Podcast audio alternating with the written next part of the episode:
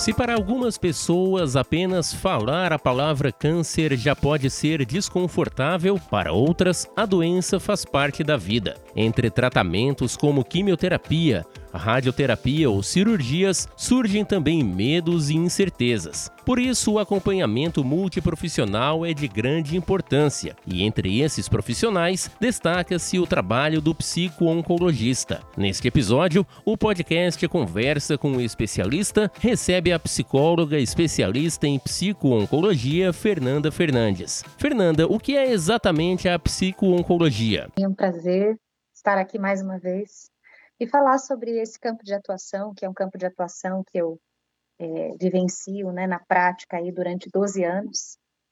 Então, uma alegria, uma satisfação muito grande. Muito obrigada mais uma vez pela oportunidade.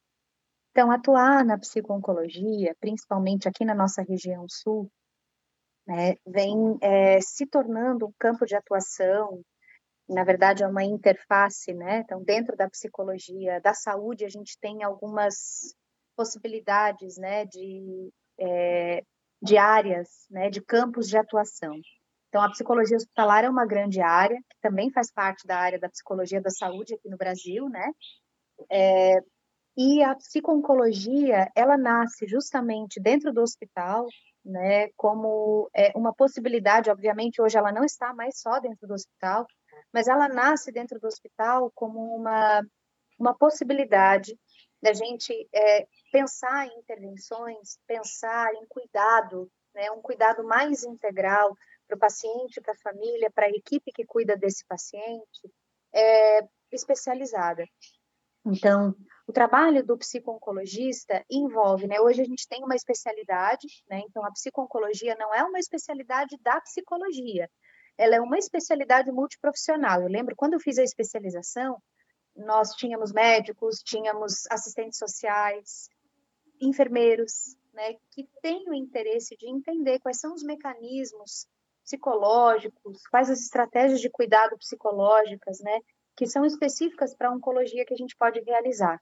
Então, o psico-oncologista, psicólogo, ele vai atuar especificamente com as demandas é, da dimensão psicológica, a gente também vai olhar, considerar a dimensão social, e aí nesse sentido psicossocial, e também a dimensão espiritual. Que a gente entende, obviamente, né, que todas as dimensões estão integradas e, portanto, quando existe um sofrimento, é, toda essa integração é impactada. E por isso que psicologicamente, é, dentro né, do contexto oncológico, a gente olha para todas essas dimensões em função de toda essa conversa, né, que uma dimensão vai fazendo com a outra. Essas dimensões são física, psicológica, social e espiritual. Então, a gente intervém é, com técnicas específicas, com é, propostas né, intervencionais da psicologia, é, dependendo da abordagem que o psicólogo trabalha, uh, especificamente, né, uh, com essas ferramentas. Ainda nessa questão da atuação multiprofissional, é, passa também é, pelo trabalho do psico-oncologista, psicólogo, no seu caso, é, uma conversa não apenas com o paciente e seus familiares, mas é, com a equipe que está com esse paciente é, no dia a dia, principalmente a equipe de enfermagem, que acaba é, tendo mais esse contato quase que diária com o paciente, 24 horas por dia, no caso que está internado. Como é que é essa conversa entre toda a equipe? Com certeza. Então, a conversa com a equipe, ela é muito no sentido, assim, de acolher, né? Como a equipe está lidando com toda a situação é, que o paciente está enfrentando. Na oncologia, a gente tem é, uma, uma diferenciação, né? Não que nas outras especialidades não haja, né? Essa, é, esse vínculo potencial, mas na oncologia, geralmente, a gente passa muito tempo acompanhando o paciente, né? principalmente quando ele, ele é, utiliza né, os serviços de oncologia ou até o nosso próprio consultório por muito tempo. Então, a gente acaba acompanhando, e nesse processo de acompanhamento, a gente conhece a história, né? A gente é, compartilha de momentos, às vezes aniversário, Natal, a gente passa Natal com o paciente dentro do hospital, né? Ou às vezes a gente faz visita domiciliar, né? É, no meu caso, né, além de atender dentro do hospital, eu trabalho no consultório e aí, portanto, eu acabo também fazendo visitas domiciliares. Então, a gente acaba entrando muito em contato com, é, com, as, com as intimidades, né? Aspectos que são muito íntimos e que faz com que a gente forme o vínculo. Dentro do hospital, para a equipe, isso não é diferente. Há algum tempo atrás, a gente ouvia falar com muita frequência que o profissional que atua dentro do hospital, seja médico, enfermeiro, enfim, qualquer membro da equipe multiprofissional, precisava agir com uma postura de neutralidade a gente sabe que isso já caiu de moda, né? Na verdade, isso nunca era para ter entrado em moda, porque não tem como a gente não se é, afetar pelo sofrimento do paciente. Acho que só de estarmos no corredor de hospital a gente já se afeta com o fato de presenciar ou de participar do sofrimento do outro. Então, sim, a gente precisa ouvir o profissional, nosso colega né, da equipe, sobre, principalmente sobre o que significa para ele aquele sofrimento. O que significa para ele participar de um pedaço da vida daquela pessoa e de momentos que são tão importantes e cruciais para ela e que dizem respeito né, é, a, uma, a, uma, a um processo de enfrentamento que é extremamente difícil e repleto aí de dificuldades. Né? Então, como que é para esse profissional fazer parte disso? Então, a gente escuta, a gente intervém, a gente realiza é, atividades, inclusive, muitas vezes, como rodas de conversa, a gente orienta né, os é, colegas que muitas vezes percebem né, que começam a vivenciar um processo de sofrimento, até um, um, isso, inclusive, foi algo que eu identifiquei na minha pesquisa de mestrado, que eu trabalhei sobre uh, as representações sociais da terminalidade infantil, né, oncológica, para profissionais de saúde. O que, que representa? Né, a gente vivenciar, acompanhar né, essa pessoa, essa criança, dentro do seu processo é, de tratamento e, e, a partir do nosso cuidado, o que, que significa a gente também presenciar essa terminalidade? Seja uma terminalidade da vida ou seja uma terminalidade da doença. Né? Então, a gente precisa, sim, né, é, escutar, acolher, assim como nós também precisamos ser escutados e acolhidos, né? Porque isso é uma via que não é, é não é uma não é um privilégio né, de um ou outro profissional, é de todos nós. Sobre o câncer, é um, acredito, um dos piores momentos, um dos mais difíceis, seja justamente o primeiro, né, o diagnóstico, que é aquele impacto, já que é, a palavra câncer, muita gente é, evita até falar a palavra porque é, tem um certo receio, pensa ainda que é uma sentença de morte, quando na grande maioria dos casos né, você vai ter um caminho para trabalhar pela frente, para ter uma batalha, mas que você vai sair dessa muito bem para continuar a sua vida. Exatamente. Acho que o diagnóstico é uma das etapas. É. O tratamento oncológico ele tem, pode ter várias etapas, né? Porque ele vai, a pessoa vai passar por uma série de intervenções que já estão, na maioria delas, é, descritas através de protocolos, né? Protocolos médicos e protocolos de cada, cada membro da equipe multiprofissional nós temos também protocolos desenvolvidos para que a gente possa atuar é, da melhor maneira possível. É claro que a gente olha para a pessoa, não olha para a doença, e a gente adapta todas as nossas ferramentas às necessidades dessa pessoa. É, então, cada etapa do tratamento tem a sua, a sua especificidade, né? tem, a sua, tem as suas particularidades. Mas o diagnóstico, com certeza, é um, como é o início, o início de uma caminhada que é, a pessoa nunca trilhou, talvez já tenha ouvido falar, talvez já tenha visto, né? Pessoas é, conhecidas, enfim, passarem por esse processo, mas ela, né, quando é com ela, é uma outra trajetória, né? Porque a nossa trajetória diz muito sobre como a gente já caminhou, todo o caminho que a gente já fez. Então, o que vai acontecer daqui para frente também está muito associado à forma com que eu já vim caminhando. Então, esse momento do diagnóstico, ele também diz muito, né?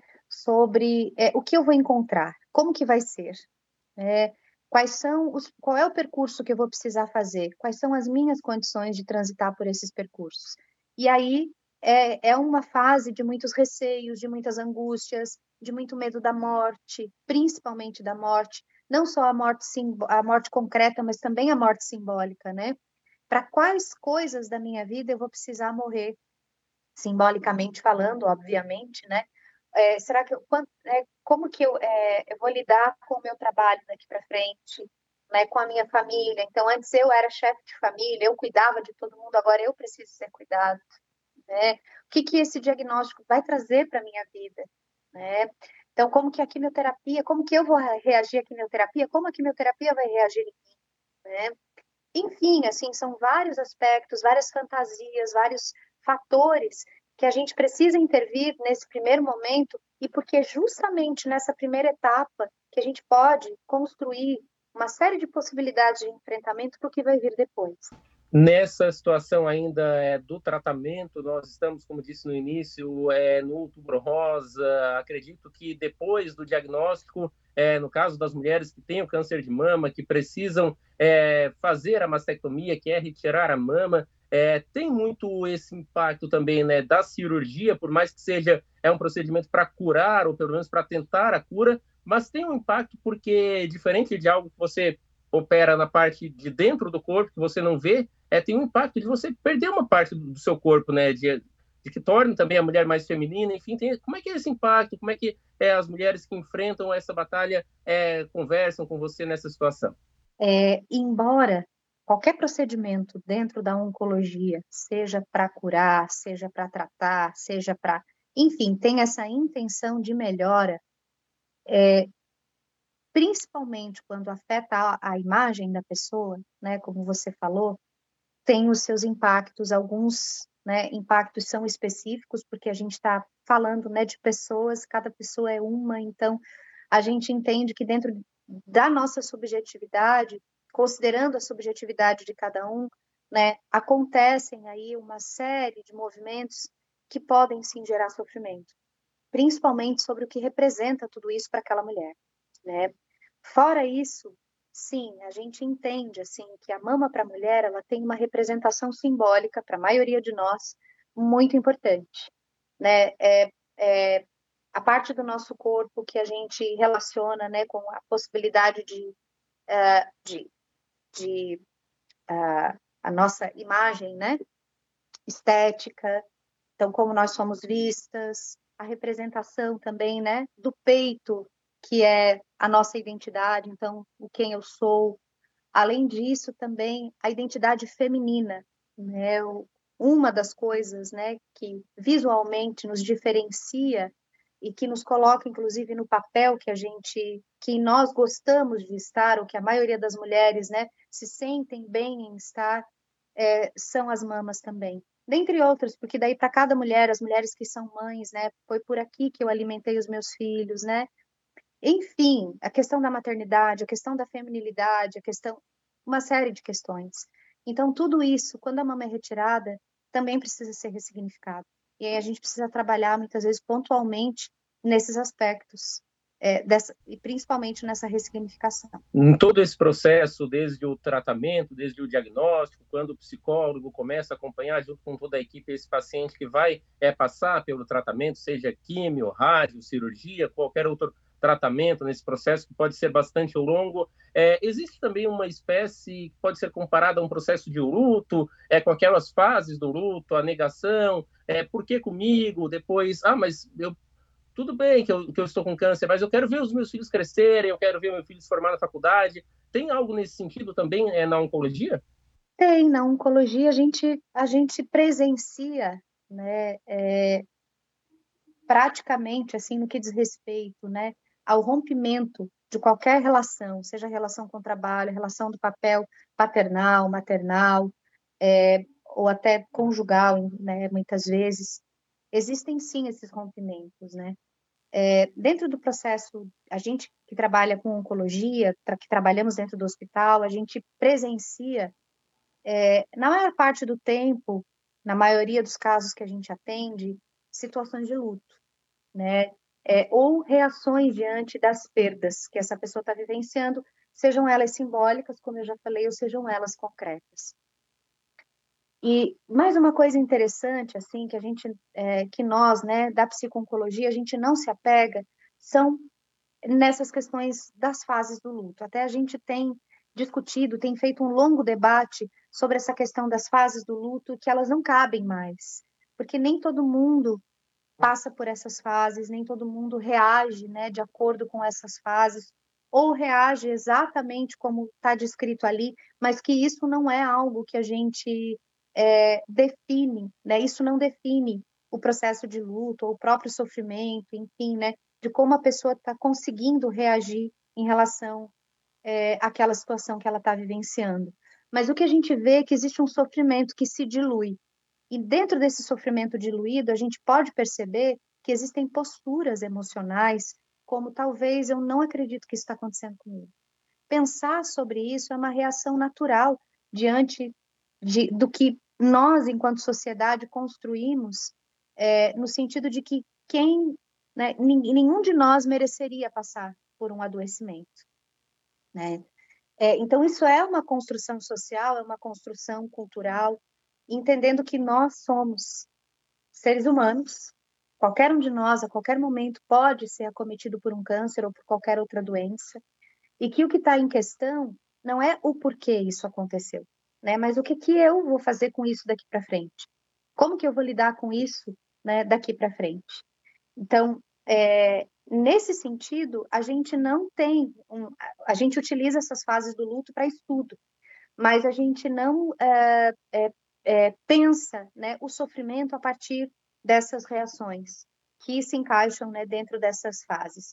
E sim, a gente intervém, a gente acolhe, a gente auxilia a pessoa em, a compreender né, quais são os fatores que estão é, alimentando aquela ideia. Então, a ideia de por que comigo? O que, que alimenta a ideia né, de que é, você nunca poderia ter tido um câncer? E aí ali a gente já começa um atendimento, né, principalmente assim para as crenças pessoais que a pessoa tem em relação ao adoecimento, em relação ao processo de sofrimento, as crenças que ela tem em relação a ela mesma sobre a possibilidade de enfrentamento. Então, eu posso enfrentar? Eu dou conta de enfrentar isso com certeza. Né?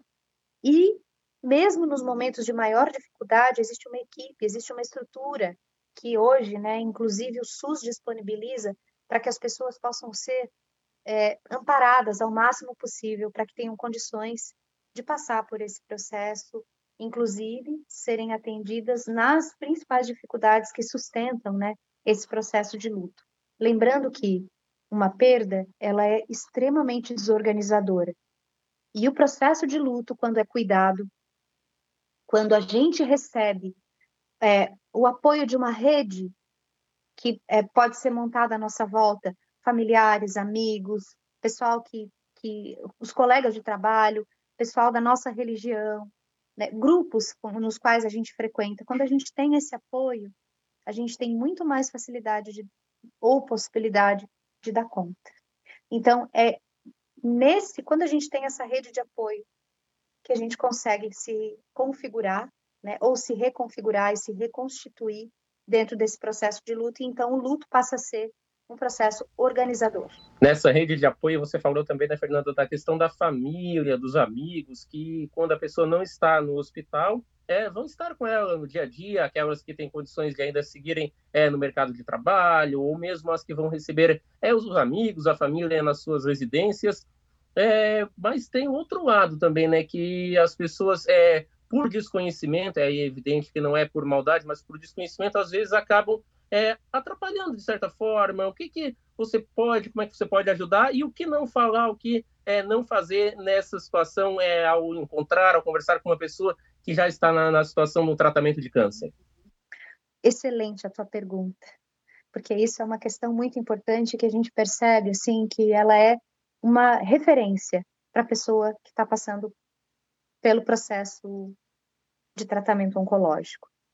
Então, acho que a primeira coisa é a gente entender que a pessoa que está enfrentando a doença e que está fazendo o tratamento oncológico, ela não é uma coitadinha. Não é uma pessoa que merece né, pena. Não, ela merece, na verdade, ser reconhecida. Ela merece ser amparada naquilo que ela está dando conta de fazer. Porque aquilo que ela não está dando conta de fazer é justamente o que ela precisa. Então, o que falar, o que perguntar, né? Na verdade, não é o que falar. A gente não precisa dar conselho, porque cada um de nós é, sabe né, aquilo que tem condições, aquilo que não tem condições, e também aquilo que precisa e o que não precisa. Então, é, a maioria dos conselhos, dentro desse contexto né, oncológico, às vezes é para se alimentar, mas se a pessoa, por exemplo, fez a quimioterapia naquela semana, ela não vai ter condições de se alimentar como ela costuma se alimentar sem né, o efeito da quimio. Né, o efeito das 72 horas, que para algumas pessoas são 72 horas, para outras é muito mais, e que é, causam náuseas e, e muitos outros desconfortos. Então, muitas vezes a família acaba é, não olhando para a pessoa, e sim olhando ou só para o tratamento ou só para a doença. Então, a minha dica é olhar para a pessoa, o que você precisa hoje? O que você precisa que eu faça hoje? É, então, ah, eu só quero ficar deitada. Então, se você pode, deita do lado dessa pessoa e fica ali com ela.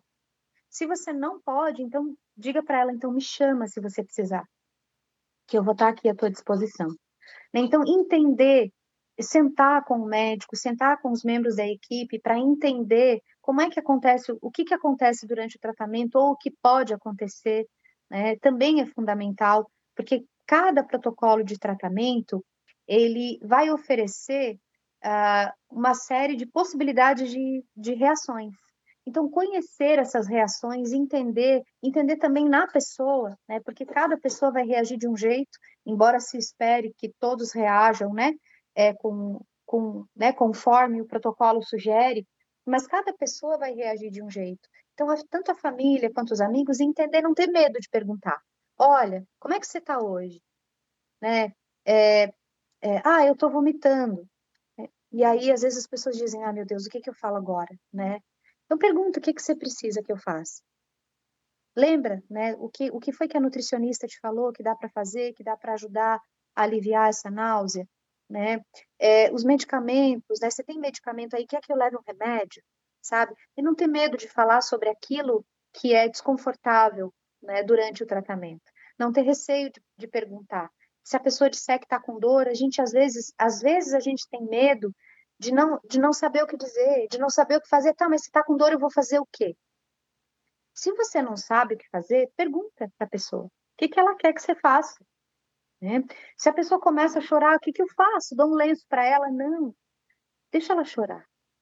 Inclusive, diga que ela que tá tudo bem se ela chorar na tua frente, que é muito difícil para você ver ela chorar, mas que se ela precisa, você tá ali também para acolher essas lágrimas. E se você não consegue fazer isso, diga para ela, desculpa, eu volto depois. Eu não consigo ficar aqui contigo chorando. Então, me perdoa. Eu continuo sendo tua amiga, continuo sendo né, tua familiar, mas eu não dou conta de te ver chorar. Eu volto depois. Então, ou me manda uma mensagem do que tu precisa. E pronto, sabe? É sinceridade, lealdade. A gente não se perder dessa relação leal com a pessoa que está em tratamento. É isso. Pelo outro lado, né, é, tem a questão em todas as áreas da psicologia de você não julgar e de você legitimar a dor do outro, né, seja ela qual for, principalmente no câncer, é não julgar. Ah, mas você está com câncer porque você fumou, você não, é, não se alimentava direito, ou porque qualquer outra situação. É, isso é uma das piores coisas que qualquer pessoa pode fazer com a outra, né? Exatamente. É como se você colocasse ela no, um espaço público e literalmente a punisse. Né? Então, ela sabe, ela sabe é, se ela fumou, ela já está carregando esse peso e às vezes isso é pesado demais, porque ninguém fuma para ter câncer. Ninguém usa bebida alcoólica para ter câncer. Tudo aquilo que a gente faz, os nossos hábitos de vida não saudáveis, comer fritura, quem é que não come, né?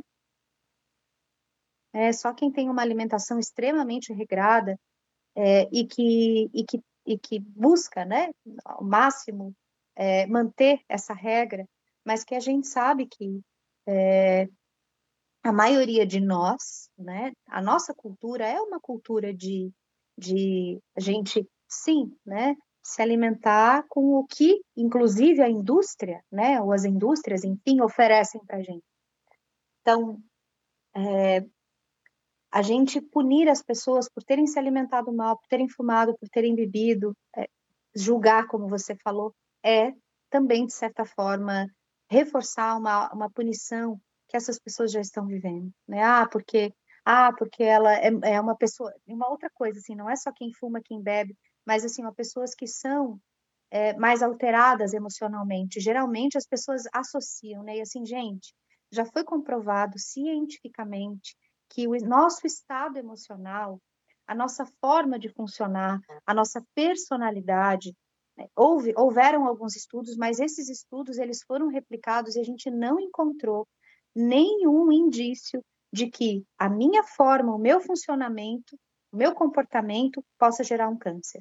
O que pode acontecer é que se o meu nível de estresse é extremamente elevado ou mantém-se elevado mais do que a média, mais do que o esperado, mais do que o natural, o meu organismo ele vai sofrer alguns impactos e vai, vai afetar a minha imunidade. Afetando a imunidade, consequentemente, eu posso vir a adoecer, a ter, né, qualquer tipo de doença, inclusive o câncer.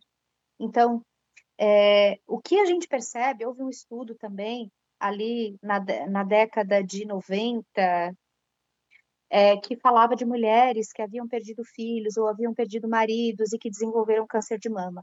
Depois esse estudo foi replicado e a gente identificou que o que acontece é que no processo de luto a gente pode adoecer até ter seis vezes mais chances de adoecer do que quando a gente não está no processo de luto. Então, o fato da, da uh, queda da imunidade faz com que a gente possa, sim, né, desenvolver qualquer doença, inclusive o câncer. Né? Então, outros fatores também, né? É, inclusive na, na, nossa imunidade, conforme ela foi construída desde a nossa infância.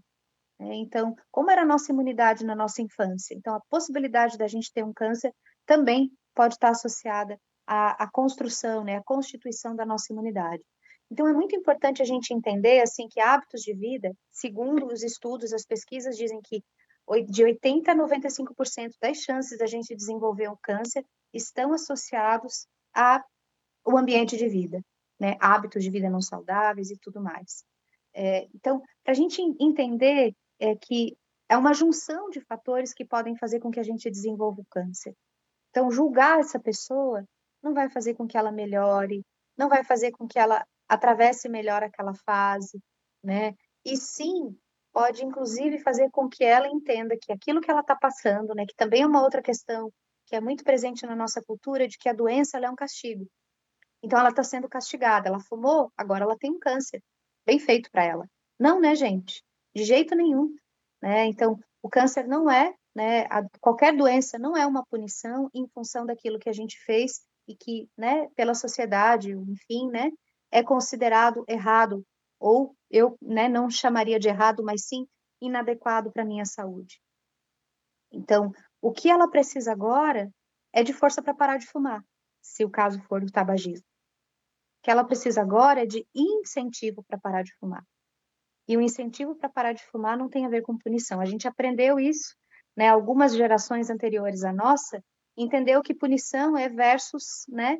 é, é, essa violência, né, de ter que ficar relembrando, enfim. É, mas não, né? Não, a gente agora a gente já sabe né, que que o que a gente precisa, né, para aprender determinadas coisas é de exemplo, é de afeto, é de pessoas que nos incentivem e que nos ajudem a reconfigurar o sentido da nossa vida para que a gente possa buscar formas, né, de viver melhores possíveis para que a gente possa ser feliz e ser feliz livre, né? Livre de qualquer uma dessas, dessas é, questões que possam nos aprisionar, principalmente nos aprisionar nessa ideia de que a gente está sendo punido por algo que a gente fez de errado. Sobre ainda a questão do julgamento, é, tem ainda aquela parte né, de que cada um enfrenta as dores, e não só as dores, mas a vida em geral, é, de uma forma única. Né? Então, é, você pode ver um paciente de um determinado tipo de câncer que não quer ver ninguém, só quer ficar em casa, e está tudo bem para aquela pessoa, assim como é, outro paciente na mesma situação, na situação semelhante da doença, eu digo, é, pode, ah, agora eu vou viajar, então vou fazer tudo que eu sempre quis, vou sair com os amigos, vou conhecer pessoas, e tá tudo bem nos dois casos, né? Não, você não pode julgar quem não quer mais sair, ah, mas está fazendo drama, não é para tanto, ou agora nem parece que está com câncer, está viajando. É toda essa questão de muito preconceito também que essas pessoas acabam sofrendo, né? Exatamente, exatamente. Por essa expectativa, né, de que é, a doença é uma doença que vai te encaminhar para a terminalidade. Como se a vida não fosse uma caminhada rumo à terminalidade, né? A gente não precisa ter um câncer para morrer. A gente não precisa estar tá doente para morrer ou para entrar numa fase terminal, né, na nossa vida. Mas existe sim, né, esse julgamento também.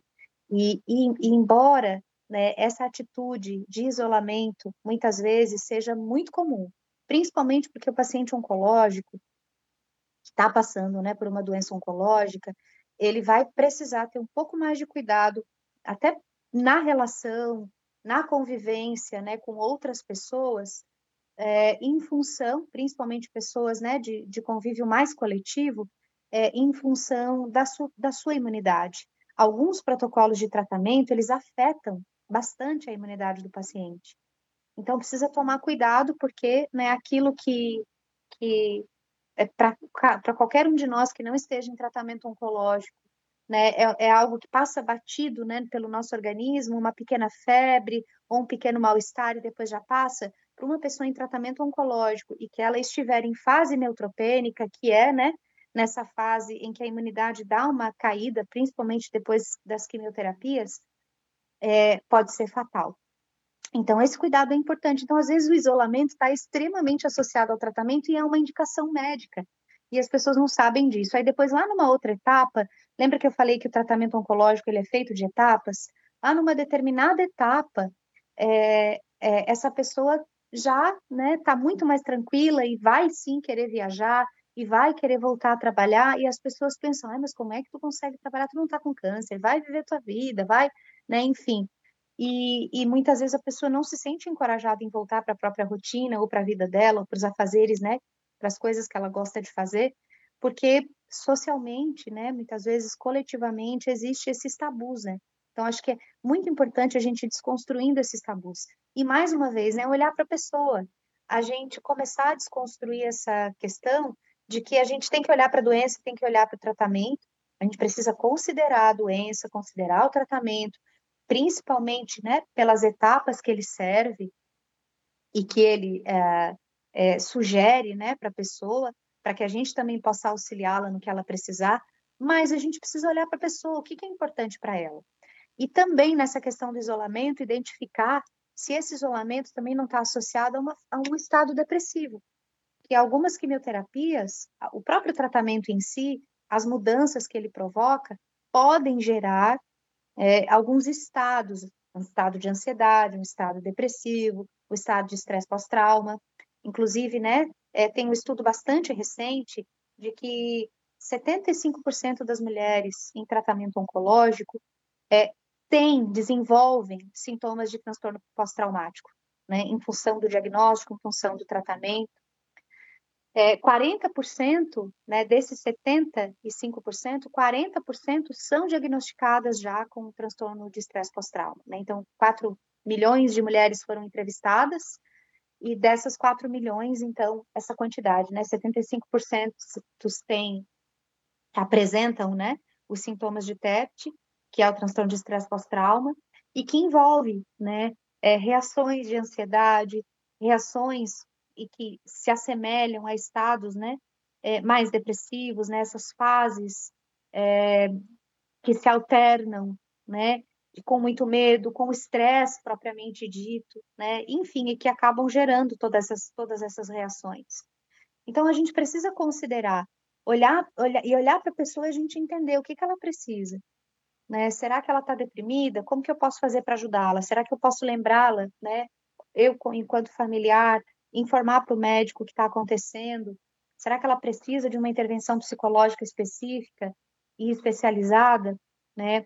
Será que ela precisa é, de um, uma intervenção medicamentosa? Posso conversar com o médico sobre isso, né? Então, geralmente os oncologistas eles têm uma visão bastante ampliada e sabem, né?